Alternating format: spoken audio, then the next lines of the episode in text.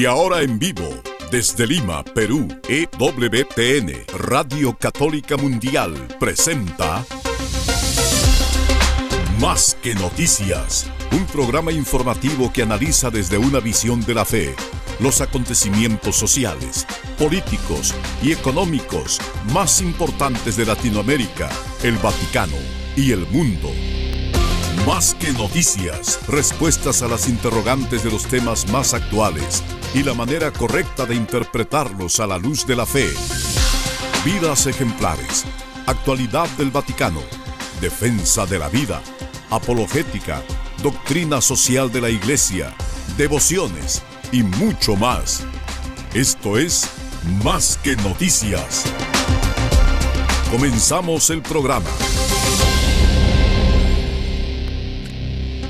Hola amigos, un gusto saludarlos en su programa de noticias con enfoque católico por Radio Católica Mundial Más que Noticias. Salimos en vivo desde la redacción central de la Agencia Católica de Informaciones en Lima, Perú, parte de la gran familia de EWTN News, EWTN News, que es una familia de agencias que tienen como misión presentar la noticia de manera que la buena noticia se haga presente en el mundo también a través de el acercamiento a todo lo que pasa en el globo terráqueo. Nada menos que eso, es nuestra misión. Gracias por acompañarnos, los saluda Eddie Rodríguez Moreno.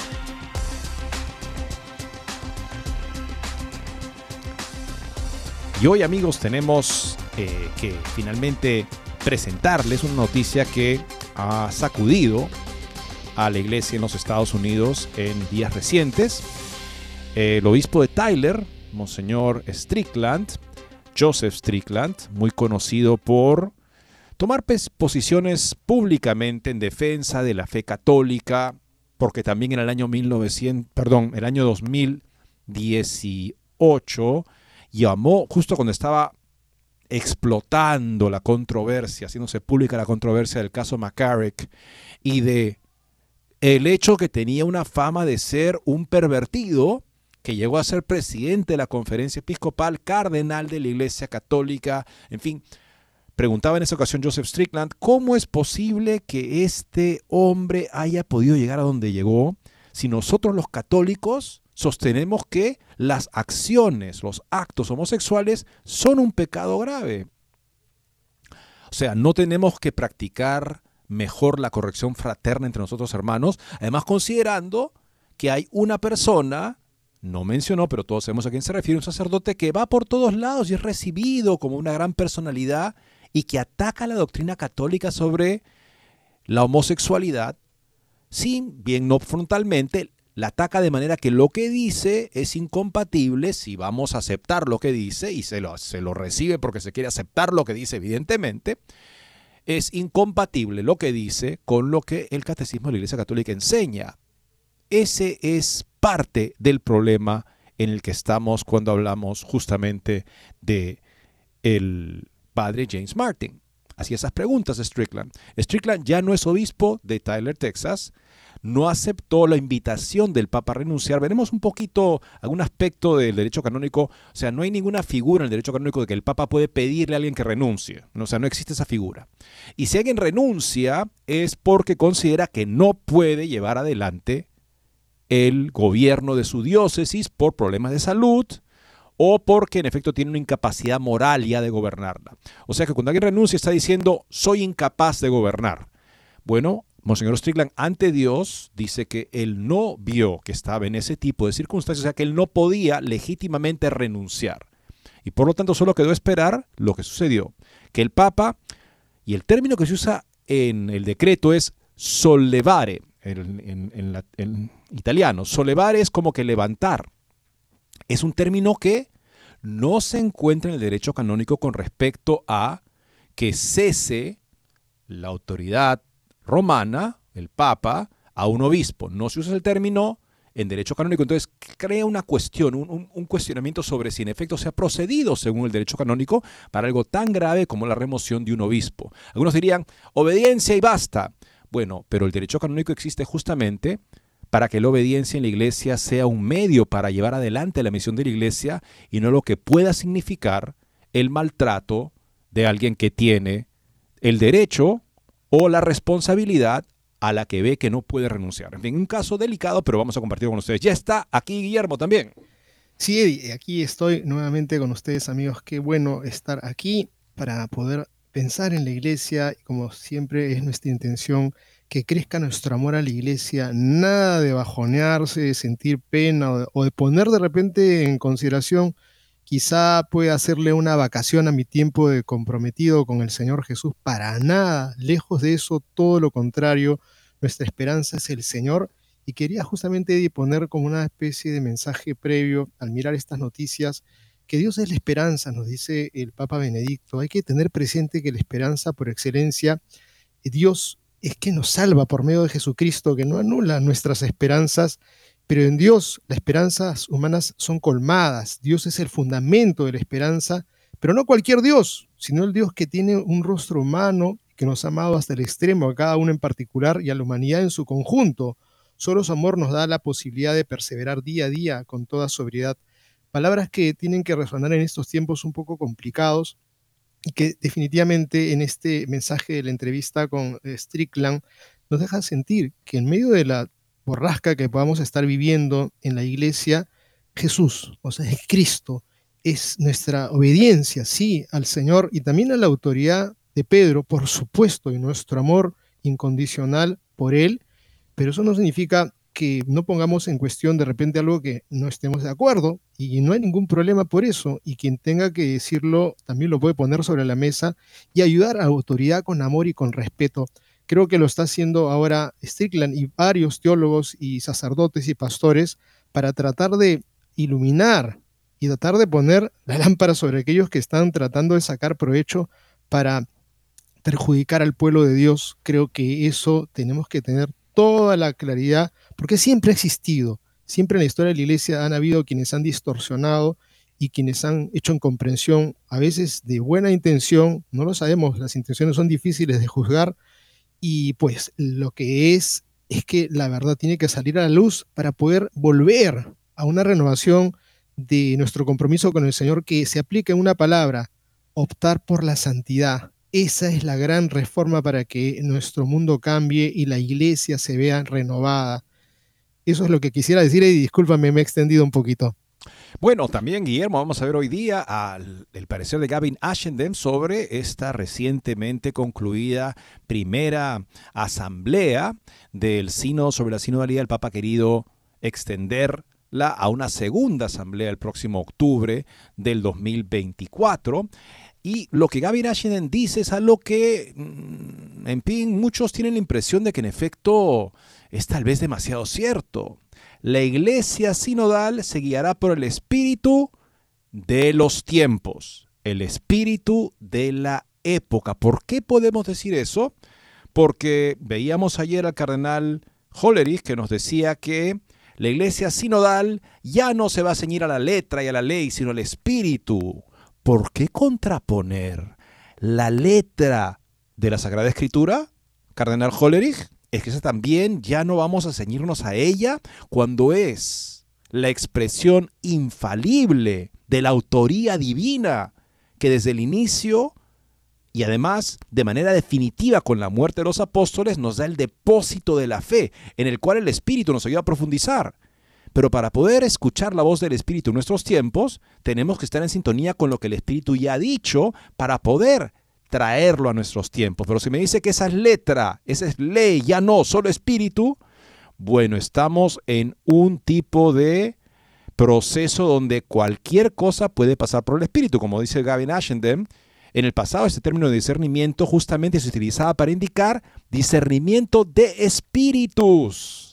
Ah, interesante término, o sea, para discernir si el espíritu al que estoy escuchando es el de Dios o son otros espíritus. Cuando se dice que el discernimiento es tal y el espíritu y basta, no se quiere ni siquiera aplicar el término en su sentido original, porque entonces tal vez me llevaría a descubrir que hay algunos espíritus que no son el espíritu de Dios porque justamente niegan la doctrina del depósito de la fe. Y tenemos otro artículo, Eddie, de Catholic Thing, escrito por Larry Chap en torno a lo que ha sido este motu propio y publicado por el Papa Francisco, en donde hace una aproximación al cómo hacer teología y defiende que la teología ya no debe ser un escritorio, ya no debe limitarse a proponer de manera abstracta fórmulas y esquemas del pasado. La teología debe ser ahora inductiva y tener en cuenta la experiencia vivida tanto por los creyentes como por los no creyentes. La teología no debe ser abstracta y ocuparse de construcciones tan sin vida. En cambio, necesita basarse más explícitamente en las condiciones en las que viven diariamente hombres y mujeres. Esta es la propuesta del Papa y tenemos aquí un artículo interesantísimo de teólogos sobre el cambio de paradigma de en la presentación de lo que quiere el Papa en lo que sería el quehacer teológico. Vamos a ver solamente la contribución de Larry Chap que nos habla justamente de esta contextualización de la que debe partir la economía, porque hay dos propuestas de contextualización. Una que nos dice que toda contextualización tiene que pasar por el Evangelio por el depósito de la fe para poder acercar el depósito de la fe a ese contexto. Otra que dice que el contexto es una categoría principal que puede incluso prescindir del depósito de la fe. ¿No les suena este concepto de espíritu del carnal Hollerich? Donde ya no la ley ni la letra, sino el espíritu. Ah, sí. Y entonces, ¿cuál es el contenido? Será el contenido del contexto. El contexto será más importante que el Evangelio. Lamentablemente esa preocupación no nos la podemos sacudir. Y finalmente una interesante reflexión de un teólogo, sacerdote español, Rodrigo Menéndez Piñar, Posibles dificultades en la adhesión al magisterio meramente auténtico. Ok, ayer hablábamos del magisterio. Hay tres tipos, dos grandes tipos de magisterio, con, en fin, con unas subdivisiones interesantes que nos permiten entender de qué estamos hablando cuando se habla del magisterio de los últimos años. Es un magisterio auténtico, o sea, no es infalible. Por lo tanto, para poder ser bien recibido, debe ser recibido coherentemente con el magisterio infalible. Si se fuera a interpretar de una manera discordante o contradictoria, entonces no tendría ningún poder de vincular la conciencia cristiana. Veremos justamente lo que nos dice después de esta muy breve pausa. No se muevan de EWTN, Radio Católica Mundial. Enseguida regresamos con Más que Noticias.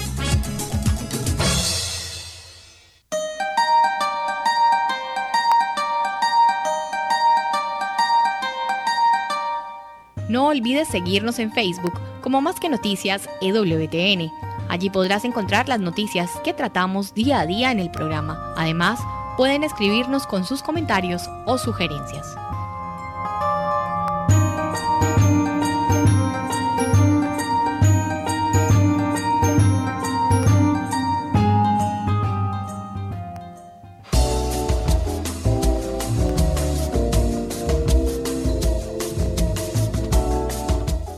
Si quieres estar informado de todas las noticias del acontecer de la iglesia y seguir el día a día del Papa Francisco, entra ya a la página web de Asiprensa www.asiprensa.com y podrás estar enterado de todo lo que sucede en la iglesia.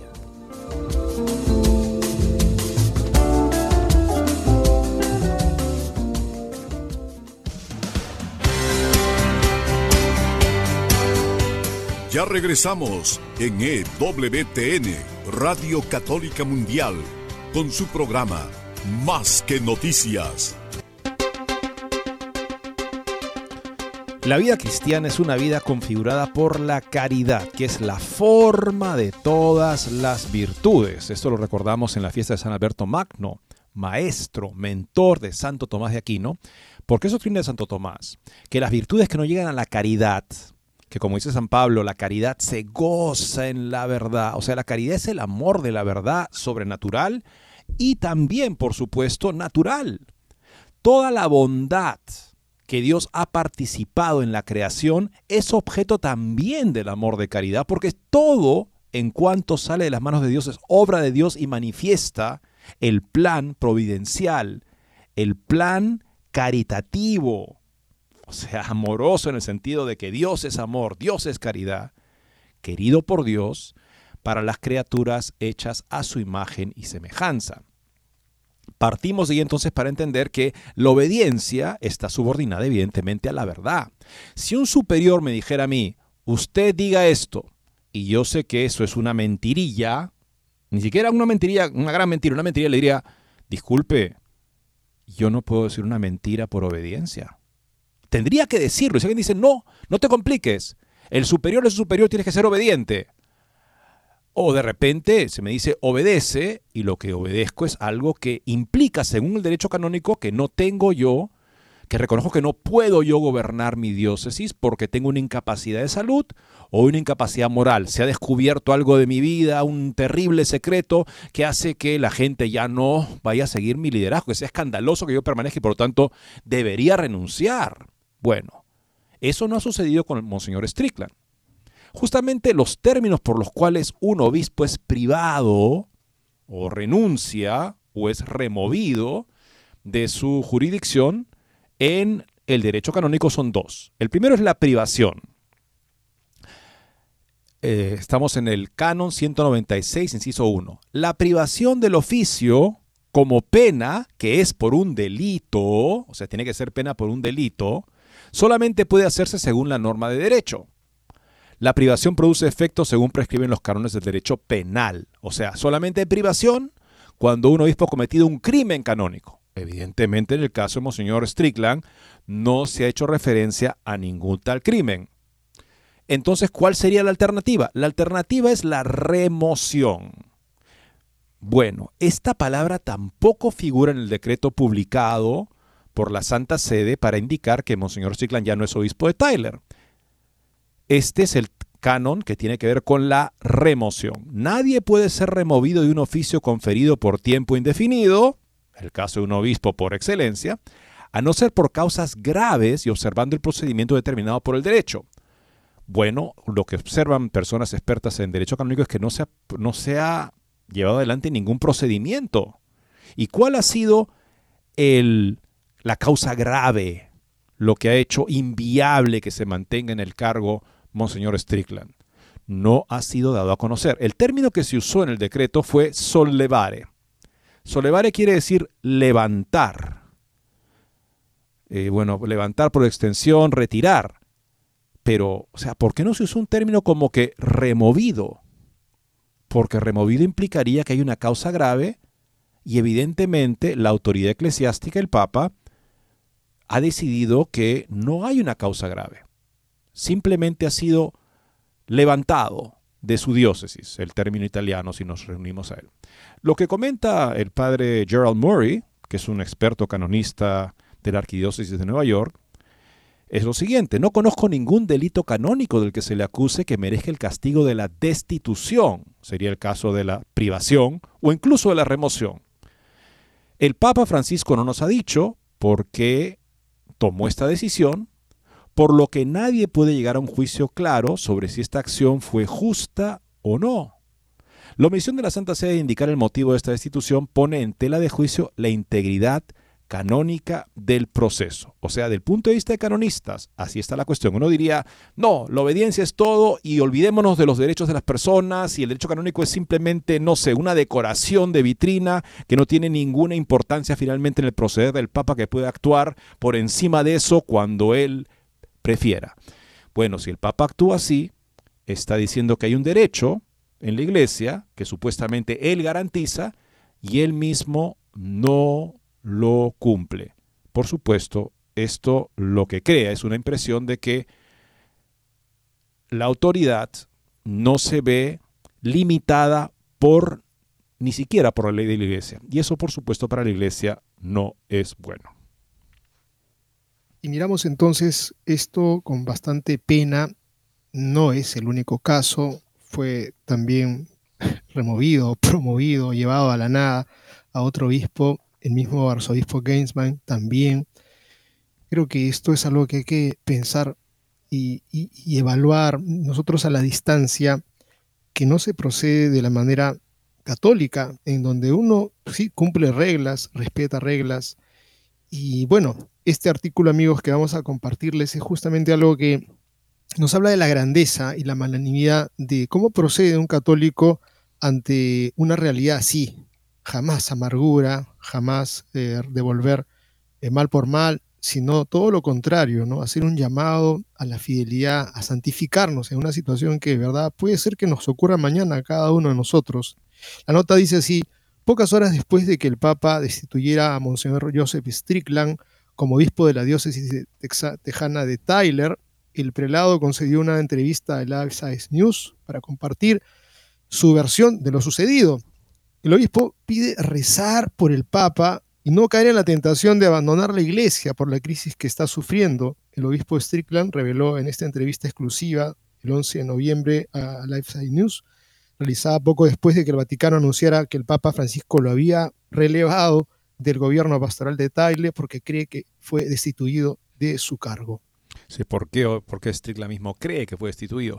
Realmente no puedo encontrar ninguna razón. Bueno, en esto vemos que Tyler, este, Strickland no está solo porque Gerald Murray, que es un gran canonista, tampoco puede encontrar ninguna razón legal. Excepto, dice Monseñor, dijo Monseñor Strickland, que ha amenazado a algunos de los poderes con la verdad del Evangelio. El, obispo decía, por ejemplo, que la sinodalidad no puede llevar a relativizar la doctrina católica. La iglesia no existe para cambiar, la autoridad en la iglesia no existe para cambiar la doctrina, no es autoridad sobre la doctrina, sino para confirmarnos en la doctrina. Es lo que decíamos señor Strickland justamente. Dijo el obispo Strickland, muy activo en las redes sociales, en contra de lo que él ve como ataques a las enseñanzas de la Iglesia Católica. Durante la entrevista, el obispo Strickland también subrayó que el Papa tiene la autoridad para destituirlo del gobierno diocesano. Nuevamente, claro, el término legal es cuál, fue, sollevare, relevar. Bueno, es un, es un término canónico. Y para algo tan grave como retirar a un obispo de su diócesis habría que usar mucho rigor, justamente porque es que la comparación es escandalosa. O sea, Strickland se lo remueve con un término, en fin, no canónico, con, con un procedimiento que no respeta el derecho canónico, y por otro lado, vemos lo que pasa en Alemania con la mayoría de los obispos que hacen lo que les da la gana contra Roma y a ellos ni con el pétalo de una rosa. Animó Strickland a los molestos o confundidos por el desarrollo de los acontecimientos a orar por el Papa y a no abandonar la iglesia. Pero la comparecencia de 30 minutos no respondió a varias incógnitas clave en la saga del obispo Strickland, como cuáles fueron las razones declaradas por el Vaticano, es que en efecto no se ha dado ninguna, para dar un paso tan drástico y también concretamente por qué es lo que le espera ahora al obispo, qué es lo que le espera al obispo sin diócesis. El obispo Strickland compartió que le habían pedido que renunciara el 9 de noviembre, pero que él no podía, por mi voluntad, abandonar el rebaño que me habían dado.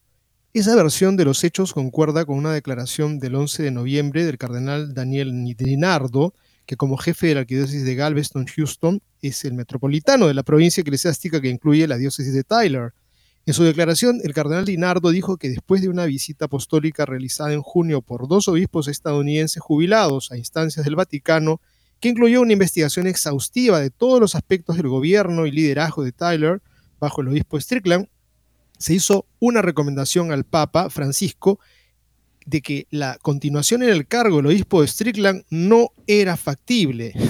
Después de meses de deliberación, el obispo de Texas se le presentó una solicitud de renuncia y el Santo Padre retiró al obispo de Strickland del oficio de obispo de Tyler cuando el prelado declinó la solicitud, escribió el cardenal Dinardo. Recordamos nuevamente que no hay ninguna figura en el derecho canónico que diga que el obispo tiene que dimitir cuando el Papa se lo pide. No existe esa figura. ¿Y por qué no existe? Porque justamente se quiere salvaguardar el hecho de que el obispo, al ser consagrado obispo, es un sucesor de los apóstoles, no es un representante del Papa es parte del colegio episcopal, con el Papa, que es la cabeza.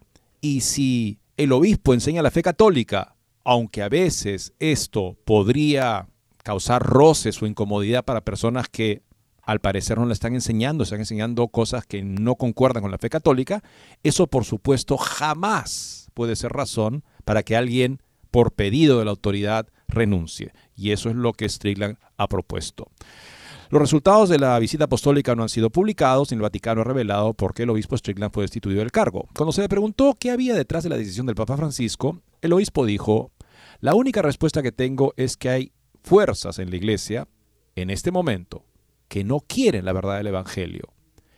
Quieren que se cambie, quieren que se ignore.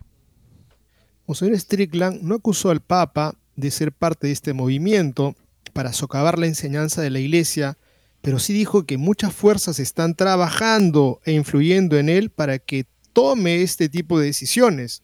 Para esas fuerzas, dijo el obispo, yo soy un problema y por eso presionan para la destitución de un obispo por estar con el Evangelio. El obispo Strickland no especificó en qué consistía defender el Evangelio, pero probablemente se refería a su franqueza y a sus provocadoras declaraciones en las redes sociales y en actos públicos. Por ejemplo, el obispo Strickland tuiteó el 12 de mayo que rechazaba lo que él llamaba el programa del Papa Francisco para socavar el depósito de la fe.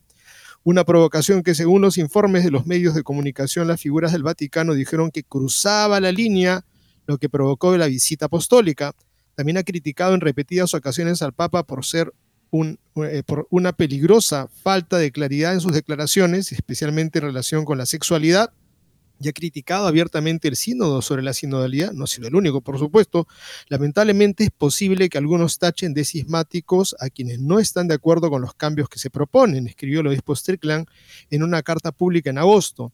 En cambio, los que proponen cambios a lo que no se puede cambiar, buscan apoderarse de la iglesia de Cristo y ellos son realmente los verdaderos cismáticos. Hasta ahí, amigos, esa declaración es perfectamente suscribible por cualquier católico fiel. Alguien que me dice en nombre de no sé qué proceso en marcha, mejor dejamos de lado la doctrina católica. Y eso es lo que justamente preocupa, ¿no? Que se diga que estamos buscando al Espíritu Santo, pero que a la vez yo establezca por normas del proceso en el que supuestamente lo estamos buscando que no va a figurar en la conversación esa doctrina infalible de la iglesia en fe y costumbres. ¿Por qué? Si digo yo que quiero buscar al Espíritu Santo, queremos encontrarlo juntos conversando, ¿por qué yo determino, yo, eh, digamos, decreto que no puede haber en esta conversación ningún compromiso público de fidelidad a la doctrina de fe y moral? ¿No parece algo ya deshonesto? Vamos a buscar al Espíritu Santo, pero eso sí, yo decreto que aquí no se habla nada de lo que el Espíritu Santo ha enseñado, porque supuestamente eso no nos va a permitir encontrar al Espíritu Santo. Oiga, esta figura no cuadra. ¿Influyó la preocupación por el gobierno diocesano? Le preguntan. Sin embargo, según varios informes de los medios de comunicación sobre la visita apostólica de junio y las decisiones posteriores en el dicasterio de los obispos del Vaticano, los funcionarios de la Iglesia también estaban seriamente preocupados por cuestiones importantes relacionadas con el gobierno de la diócesis de Tyler por parte del obispo Strickland. Tendría que haberse dicho en el decreto, por unas irregularidades en su gestión de gobierno, se acabó. Pero al parecer, de haber dicho eso, se habría expuesto la autoridad vaticana a un escrutinio al respecto y prefirió no iniciar ese escrutinio porque en efecto se habría revelado que no era una justificación para suprimir a un obispo. Al parecer estas preocupaciones se centraban en la rotación a gran escala de personal diocesano, la contratación de una controvertida ex religiosa como empleada de una escuela secundaria y el apoyo a una controvertida comunidad católica. El obispo Strickland apareció abordar estas preocupaciones de forma oblicua en su entrevista con LifeSite News. Ningún lugar es perfecto, ninguna familia es perfecta, pero en la diócesis está la diócesis está en buena forma. El obispo situó el alto número de seminaristas de la diócesis de Tyler, 21 para una diócesis con menos de 120 mil católicos y también señaló que la diócesis está en una posición de fortaleza financiera debido a la tremenda generosidad de la gente. Estoy muy orgulloso de los sacerdotes de la diócesis, dijo el obispo Strickland, añadiendo que dado que él considera el éxito de la diócesis bajo su liderazgo, no podría identificar ninguna otra razón para su destitución que no fuera la amenaza que supone para los que intentan cambiar la doctrina de la iglesia. El ejemplo que les damos, amigos, para que lo investiguen si quieren, Cardenal John Claude Hollerich, relator general del Sínodo, y su rechazo público y repetido de la doctrina del catecismo sobre la homosexualidad. Se le comunicó al obispo Strickland el motivo de su destitución, sin embargo el obispo Strickland pareció indicar que puede haber habido razones más concretas para la acción tomada contra él. Me atengo a todas las cosas que se enumeraron como quejas contra mí, dijo a la News en un breve artículo que se publicó antes de su entrevista de 30 minutos. Sé que no implementé las tradiciones cústodes, la restricción de la misa tradicional en latín del 2021 del Papa, porque no puedo matar de hambre a parte de mi rebaño.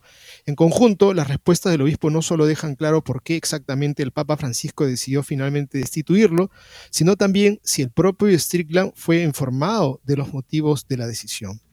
Y aquí me, permito hacer una comparación con lo que está pasando en Suiza.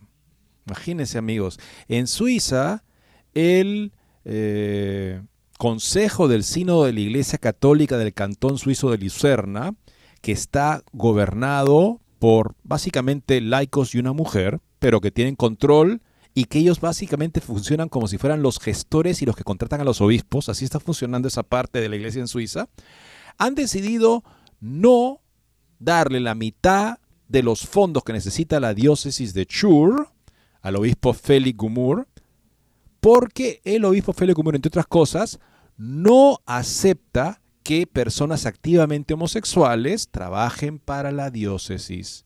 Y dice, esta, dice este comunicado que le ha hecho público, ha hecho público justamente esta retirada, este, este no esta decisión de no entregarle fondos a este obispo, que debe cambiar su política homofóbica. Eso pasa en Suiza. Les pregunto, amigos, ¿piensan ustedes que se va a tomar medidas como la que se tomó con el obispo Strickland en este caso? Debería, por supuesto, con mucha razón, aquí sí con razón, pero lamentablemente estamos ya acostumbrados a ese tipo de inconductas que pasan sin problema por la aduana vaticana, mientras que el obispo de Tyler era demasiado eh, problemático para seguir en su cargo. Vamos a ver amigos, yendo a la segunda pausa, después de regresar, un interesante artículo sobre Gavin Ashenden, sobre lo que él, desde su perspectiva como ex anglicano, obispo anglicano, capellán de la reina Isabel II, eh, ahora sacerdote, sacerdote católico, es un gran intelectual catedrático en Oxford, él nos habla de lo que él ve con esa experiencia a sus espaldas de lo que fue la sinodalidad anglicana y cómo acabó de destruir doctrinalmente lo que quedaba de esa comunidad y cómo sirvió finalmente ese tipo de proceso impulsado en la iglesia anglicana para legitimar el espíritu de la época dentro de la iglesia. Tiene esa perspectiva y considera que está sucediendo lo mismo con respecto al proceso sinodal en curso. Con eso ya volvemos. No se muevan de EWTN, Radio Católica Mundial. Enseguida regresamos con Más que Noticias.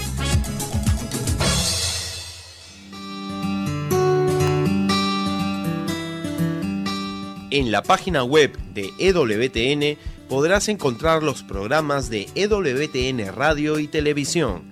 Solo tienes que descargar los podcasts y así encontrarás tus programas preferidos. Recuerda en www.ewtn.com.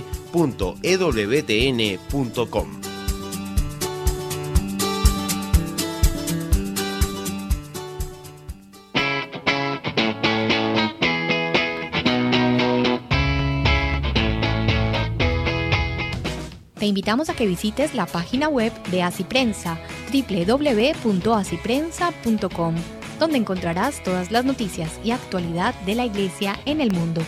No lo olvides, www.asiprensa.com.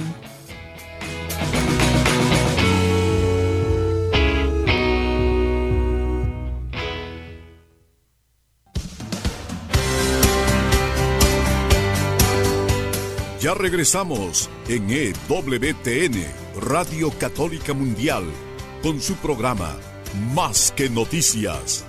Para comunicarse en vivo con Más que Noticias, nos pueden llamar desde Estados Unidos al teléfono gratuito 1-866-398-6377 y desde cualquier parte del mundo al 205-271-2976.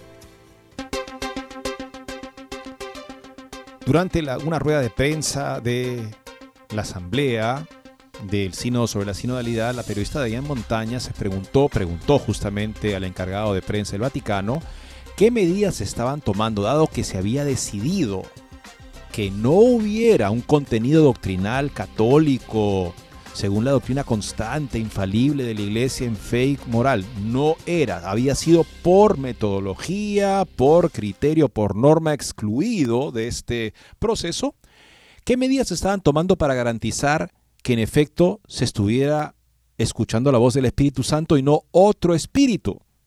En ese momento la vieron y dijeron, Bueno, ya no hay más preguntas, ok. Y se canceló y se cerró la rueda de prensa. Era una pregunta realmente muy válida, porque el término discernimiento, su origen en la espiritualidad católica, está en San Ignacio, que usa el término discernimiento de espíritus. O sea, hacemos discernimiento para ver qué espíritu nos mueve, el espíritu de Dios o otro espíritu, el espíritu del mal, el espíritu que nos engaña, que es mucho más hábil que los seres humanos para engañar. Y si seres humanos que son habilísimos para engañar, el diablo lo es incomparablemente más. La pregunta permanece. ¿Por qué se habla de discernimiento sin hablar de discernimiento de espíritus? Es parte de lo que se plantea Gaby Nash en esta interesante nota. La iglesia sinodal se guiará por el espíritu de la época, el espíritu de los tiempos. La cámara nunca miente, excepto que a veces sí, una fotografía tomada fuera de contexto puede resultar totalmente engañosa. Un video menos, ya que proporciona contexto. El sínodo de octubre en Roma ha producido dos respuestas contradictorias entre los observadores. Quienes miran la fotografía fija dicen, nada ha cambiado. Los catastrofistas estaban equivocados. Mira, no hay mujeres sacerdotes, no hay bendiciones homosexuales, no hay cambios. Pero ocurre todo lo contrario. El vídeo cuenta una historia diferente. Cualquier evaluación podría comenzar preguntándose si no hay cambios, ¿de qué se trató el sínodo? ¿A qué se debe el coste? ¿El enorme gasto de esfuerzo? ¿Fue realmente todo para permitir a un par de cientos de personas cuidadosamente seleccionadas la oportunidad de calmarse y participar en una terapia de grupo eclesiástica? Claramente no. En Instrumentum Laboris, el documento de trabajo, ofreció una clara indicación de que se estaba utilizando un nuevo tipo de lenguaje teológico y con un propósito, facilitar la evolución hacia un nuevo tipo de iglesia. Cardenal Jorge lo ha dicho, ¿no? Veremos una nueva iglesia como resultado del sínodo próximamente. La salvación fue reemplazada por la política y la terapia. La periodista católica Jan Smith argumentó que evolución era el término equivocado, dijo la periodista. Es una revolución que está abandonando fundamentalmente la definición de la iglesia como el cuerpo místico de Cristo para verla como una nueva iglesia. Para los observadores que han observado otros organismos eclesiales, en otras comunidades también, durante los últimos 50 años, las estrategias empleadas por los defensores de la nueva sinodalidad parecen muy familiares. Los episcopalianos en Estados Unidos recorrieron este camino en los años 1980, al igual que los anglicanos en Inglaterra entre los años 1990, cuando los anglicanos recurrieron al recurso de separar la teología de la tradición y trasladarla a grupos de encuentro, eligieron el término indaba. Indaba es un concepto zulú que describe una reunión para una discusión deliberada fue diseñado para facilitar, escuchar además de hablar, el surgimiento de la sabiduría y una mente común. ¿Te suena un poco familiar? Lo es aún más cuando se agrega el tropo escuchando o en el espíritu. Los anglicanos no lograron definir lo que querrían con espíritu, exactamente de la misma manera que los miembros del reciente sínodo hablaron de la palabra como si debiera desviar y acabar con cualquier crítica o salvarlos de cualquier responsabilidad posterior en el examen de lo que querían decir con espíritu. Qué interesante, ¿no? O sea, digo espíritu y ya, no hay nada que criticar. Nuevamente, vayamos al término original, discernimiento de espíritus. Y si digo Espíritu Santo, pues tendré que amar lo que el Espíritu Santo ha dicho a la iglesia durante dos mil años. Porque entonces sí que discerniré dentro de lo que el Espíritu Santo ha dicho. Pero si para escuchar la voz del Espíritu, que muchas veces no se llama santo, generalmente no se llama santo, prescindo y por norma decreto que no debe haber ese tipo de contenido doctrinal de fe y moral, ¿qué espíritu estamos escuchando? Recordemos, el término es completo es discernimiento de espíritus. La tarea de discernimiento era igualmente ajena tanto a los progresistas anglicanos como a los católicos. El cristianismo tradicional, por otro lado, siempre ha puesto un énfasis considerable en poder distinguir entre los diferentes espíritus, Incluso Hegel, que habla mucho del espíritu absoluto que se va manifestando en el desarrollo de la historia, sabía lo suficiente como para definir lo que significaba espíritu para él. Pero el cristianismo político o terapéutico no tiene experiencia ni conocimiento de esto. La estrategia era tan clara como, en términos de una teología del Espíritu Santo, incompetente. Decididamente se hablaba del Espíritu y se excluía los criterios del espíritu durante dos mil años. Se pretendía reubicar la epistemología, el tratado del conocimiento que define a la iglesia, separarla de las escrituras, la tradición y el magisterio y reubicarla en el nuevo contexto autoritativo del encuentro grupal, el encuentro grupal terapéutico, precisamente para que se pudiera afirmar que el espíritu había informado a la iglesia. La iglesia pero todo indica que no se trata del Espíritu Santo. ¿De qué otra manera se podría explicar que el Espíritu Santo estaba contradiciendo lo que efectuó en el pasado? Más bien, este parece ser el espíritu de la época, ya que los valores que estimula y promueve son opuestos a los de la Iglesia apostólica o renovada. ¿Cómo se va a lograr la revolución esperada si en esta ocasión no se llegó a ninguna decisión importante? Respuesta estableciendo dos mecanismos eficaces para cambiar lo que la Iglesia cree y practica. La creación del principio y proceso de la sinodalidad misma y el concepto adjudicador del sensus fide, el sentido de la fe. En la práctica, este sínodo es por supuesto solo el comienzo de un proceso. Nos han prometido que le seguirá otro, otra asamblea en 2024. Por supuesto, un principio bien conocido del de, de la casa es no asustar a la presa demasiado pronto. Nunca hubo intención de que este, esta asamblea sinodal reciente tomara decisiones contrarias a la fe. Lo importante era que se estableciera como un foro alternativo con el mandato de escuchar el Espíritu y proponer a la Iglesia cambiar su enseñanza en consecuencia. Ahora que el mecanismo está en funcionamiento, y el precedente se ha sentado sin haber sido impugnado con éxito, la consecución del cambio de doctrina puede esperar unos meses. El census fidelium es fundamental para esto y cuando preguntamos qué es, encontramos que está definido en términos increíblemente vagos. El documento del sínodo afirma, todos los creyentes poseen un instinto para la verdad del Evangelio, el census fidei, consiste en una cierta connaturalidad con las realidades divinas y en la capacidad de captar intuitivamente lo que es conforme a la verdad de la fe. Si bien esto puede ser cierto en el sentido más general, fracasa en su implementación práctica en cualquier contexto histórico. Si fuera cierto en el sentido en que se ofrece, lo habría pocos o ningún cisma en la historia de la Iglesia. O es una muestra de ingenuidad, de revisionismo políticamente útil, los procesos sinodales potencian este don y permiten verificar la existencia de ese consenso de los fieles, el consenso fidelium, que es un criterio seguro para determinar si una determinada doctrina o práctica pertenece a la fe apostólica. La audacia que se esconde detrás de esta afirmación. imagínate que un grupo de gente reunidos ahí en esa mesa, este grupo tan seleccionado con un criterio, en fin, según los que tenían el poder de convocarlos, ellos simplemente por cómo eh, finalmente si llegan a un consenso, será señal de que esta, esta idea de la que se pusieron de acuerdo y dijeron, sí, nos parece bien, va a ser algo perteneciente a la fe apostólica, necesariamente, como dice muy bien Gavin Ashenden. Oiga, si esto lo aplicamos concretamente, no debería haber ningún cisma en la iglesia, ¿correcto?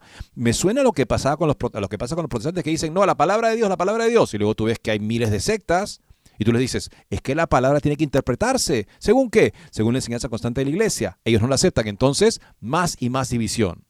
¿Estamos acaso adoptando esa manera de llevar adelante la iglesia como la nueva fórmula sinodal? La audacia, justamente, ah, es una muestra de gnosticismo. O sea, gnosticismo quiere decir que yo tengo un tipo de acceso a un conocimiento eh, digamos, secreto que Dios le da a ciertas personas, ¿no? Progresista, que reclama autoridad intuitiva. O sea, yo soy capaz de sentir lo que corresponde a la fe apostólica y no necesito ni siquiera consultar lo que la iglesia siempre ha enseñado. Es más, no tengo ese recurso porque se ha excluido por norma del proceso para no impedir la más libre, eh, digamos, reflexión posible entre los participantes. Entonces, esta, esta autoridad intuitiva, de un grupo cuidadosamente seleccionado de personas que tienen en común que apoyan los valores progresistas seculares por encima de los ortodoxos y tradicionales. Pero esa es exactamente la estrategia que se está adoptando, dice Gavin Ashendem, para lograr una revolución del dogma y la enseñanza de la Iglesia. Y esto me hace acordar lo que es la enseñanza de la tabula rasa, ¿no? La tabla rasa, no hay ningún clavo, ningún agujero, todo está perfectamente aséptico, lo que ellos están presentando no tiene ningún tipo de prejuicio ni, ni antecedente tradicionalista, conservador, que han hecho tanto daño a la iglesia y por lo tanto ellos se encuentran prístinos, son transparentes, están abiertos al espíritu y por lo tanto la nueva propuesta es tan certera eso es una tremenda estafa, porque nadie viene con tabula rasa en su cerebro.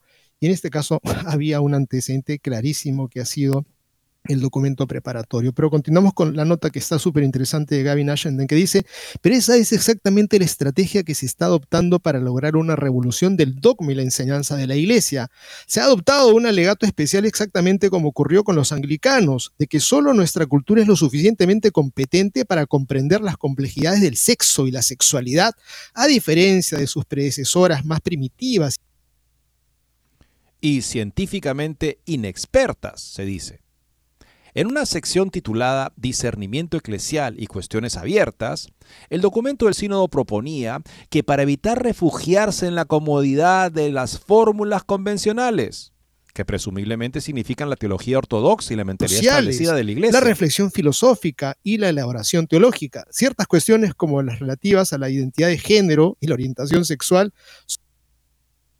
Guillermo, lamentablemente no te estamos escuchando, hay una interrupción, no sé si eres tú o soy yo, así es que yo voy, voy a intervenir, ¿ok? Voy a, voy a continuar. Por favor, Guillermo, fíjate en tu conexión.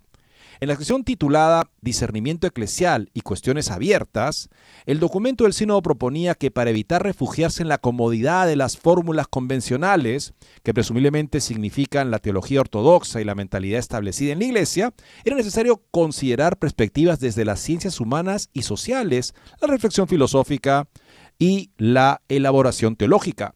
Ciertas cuestiones, como las relativas a la identidad de género, a la orientación sexual son controvertidas, no solo en la sociedad, sino también en la iglesia, porque plantean nuevas cuestiones. Es una cita del documento final y comenta Gavin Ashendem. Y ahí se presenta tanto la plataforma como el mecanismo para cambiar la enseñanza de la Iglesia sobre la ordenación de mujeres y la bendición de relaciones homosexuales.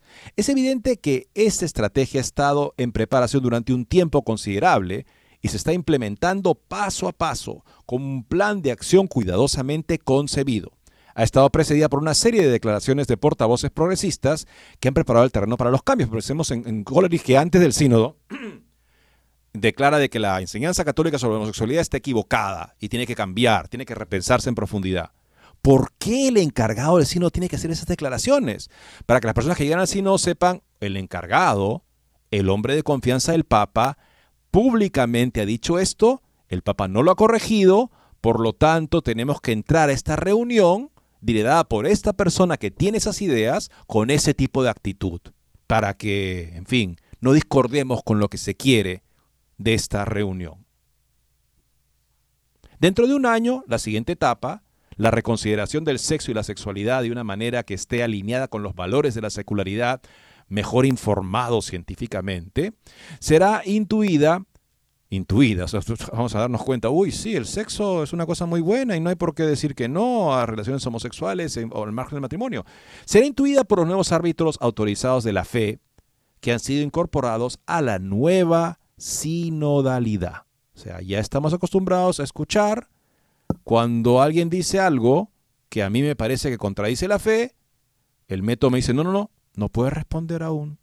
Tienes que llevarlo a la oración y a la reflexión para luego desactivar cualquier reacción, en fin, no sabemos, de repente demasiado doctrinaria, y poder abrirte a buscar el consenso que será el resultado justamente de esta, mm, esta metodología de escucha, oración, escucha, oración, a los tres minutos, escucha, oración, escucha, oración. Finalmente, ¿qué, ¿cuál es el consenso?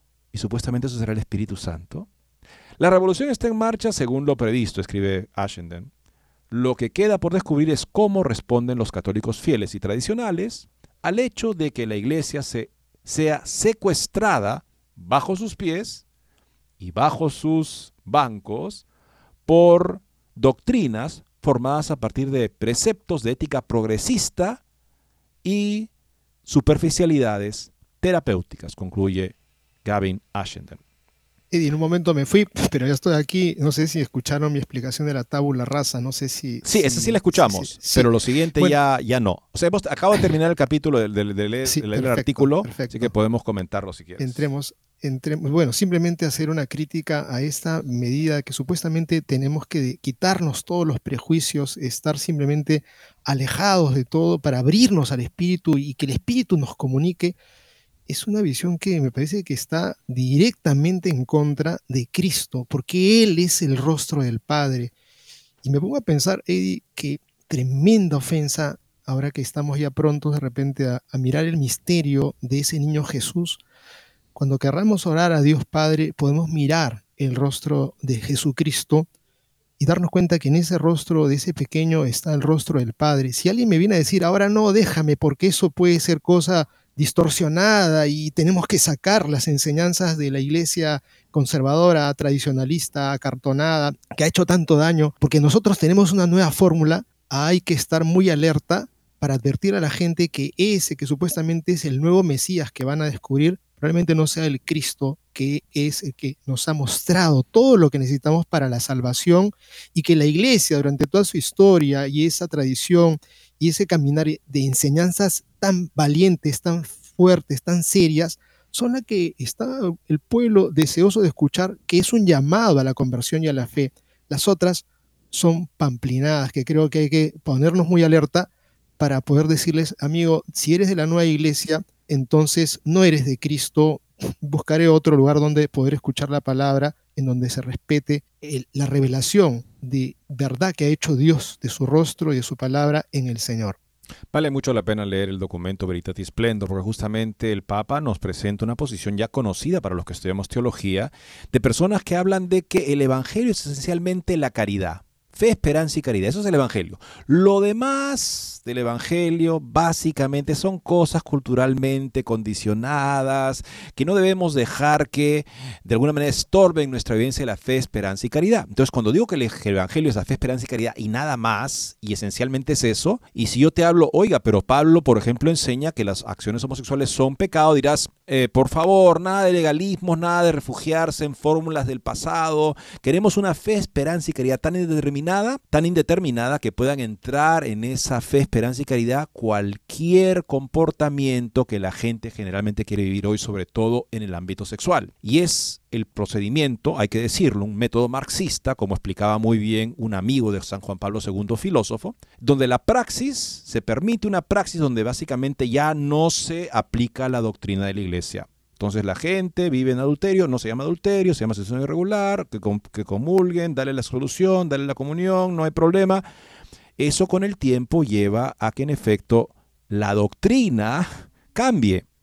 No que, no que atacas la doctrina, es una pérdida de tiempo, según Marx, atacar ideas que al fin de cuentas no tienen ninguna importancia. Hay que asegurarse de cambiar las prácticas, porque las prácticas tienen una doctrina incorporada que es mil veces más importante que cualquier doctrina que ya no se lleva a la práctica. Tengamos eso presente como clave para entender lo que parece estar en marcha en el Dicasterio de Doctrina de la Fe bajo Fernández. Bien amigos, Tyler ha perdido su obispo, pero la iglesia ha ganado un pastor que estaremos muy atentos a seguir escuchándolo porque enseña cosas verdaderas. Muchas gracias por su sintonía.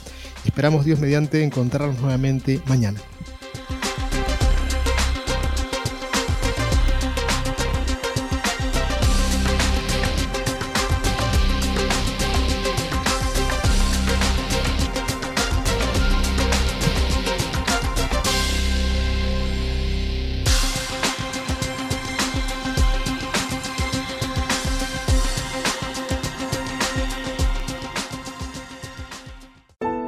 Esforzaos y cobrad ánimo, no temáis, ni tengáis miedo de ellos, porque Yahvé tu Dios es el que va contigo, no te dejará ni te desamparará. Deuteronomio 31:6